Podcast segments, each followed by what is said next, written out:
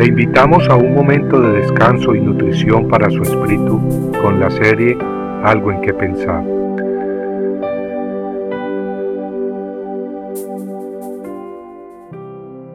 Enviados al exilio. Y el Señor se airó en gran manera contra Israel y los quitó de su presencia. No quedó sino solo la tribu de Judá. Segunda de Reyes capítulo 17 versículo 18. Dios había sacado milagrosa y poderosamente a las doce tribus de Israel de la tierra de Egipto, en donde habían sido esclavos. Luego de guiarlos y darles de comer y beber por cuarenta años a través del desierto, Dios los trajo a la tierra de Canaán, la tierra prometida.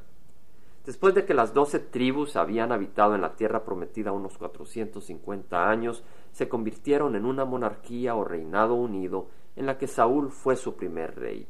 La gran nación de Israel permaneció unida unos cien años, alcanzando su pináculo durante su tercer rey Salomón. Pero tan pronto murió Salomón, la nación se dividió en dos reinos, el reino norte de Israel y el reino de Judá. Desgraciadamente ambos reinos le dieron las espaldas a Dios, volcándose a la idolatría y a la desobediencia, por lo que Dios levantó enemigos poderosos que los afligieron amargamente y los derrotaron llevándolos al exilio. El primer reino en caer fue el reino norte de Israel. En Segunda de Reyes 17, 13 al 16 leemos que Jehová amonestaba a Israel y a Judá por medio de todos sus profetas y de todo vidente, diciendo, Volveos de vuestros malos caminos y guardad mis mandamientos, mis estatutos, conforme a toda la ley que ordené a vuestros padres y que os envié por medio de mis siervos los profetas. Sin embargo, ellos no escucharon, sino que endurecieron su nuca como sus padres, que no creyeron en Jehová su Dios. Desecharon sus estatutos y el pacto que él había hecho con sus padres, y sus advertencias con las cuales los había amonestado, y siguieron la vanidad y se hicieron vanos, y fueron en pos de las naciones que los rodeaban, respecto de los cuales el Señor les había ordenado que no hicieran como ellas, y abandonaron todos los mandamientos de Jehová su Dios. Vemos pues el juicio de Dios contra Israel. La acusación contra su pueblo era que habían despreciado el camino y la palabra de Dios, ignorando a los siervos que Dios les había enviado para que se arrepintieran. Lejos de temer a Jehová y arrepentirse, se entercaron más, no creyendo en Dios ni en su palabra. Qué triste. Hoy en día muchos siervos predican la palabra de Dios y hablan de la necesidad de arrepentirse y de buscar la voluntad de Dios.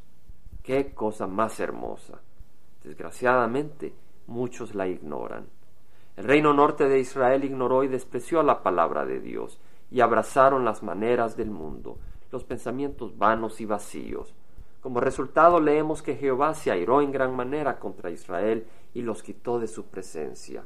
Jehová desechó a toda la descendencia de Israel y los afligió, y los entregó en mano de saqueadores, hasta que los echó de su presencia e Israel fue llevado de su propia tierra al destierro. Qué triste. Si usted, al igual que el pueblo de Israel, ha ignorado la palabra de Dios y ha seguido por su propio camino, cegado por la vanidad de este mundo, más le vale meditar en el destino al que ese camino lo llevará. Si Dios le ha hablado ahora, no lo desprecie ni espere más. Responda a su palabra. Lo único que perderá serán sus pecados, los cuales Dios borrará totalmente si arrepentido acepta a Jesucristo como Señor absoluto y único de su vida. De no hacerlo y de endurecer su corazón, arriesga como Israel el ser enviado al exilio, pero en este caso el exilio a ese lugar miserable donde nadie puede salir, el lago de fuego eterno. Compartiendo algo en que pensar, estuvo con ustedes Jaime Simán.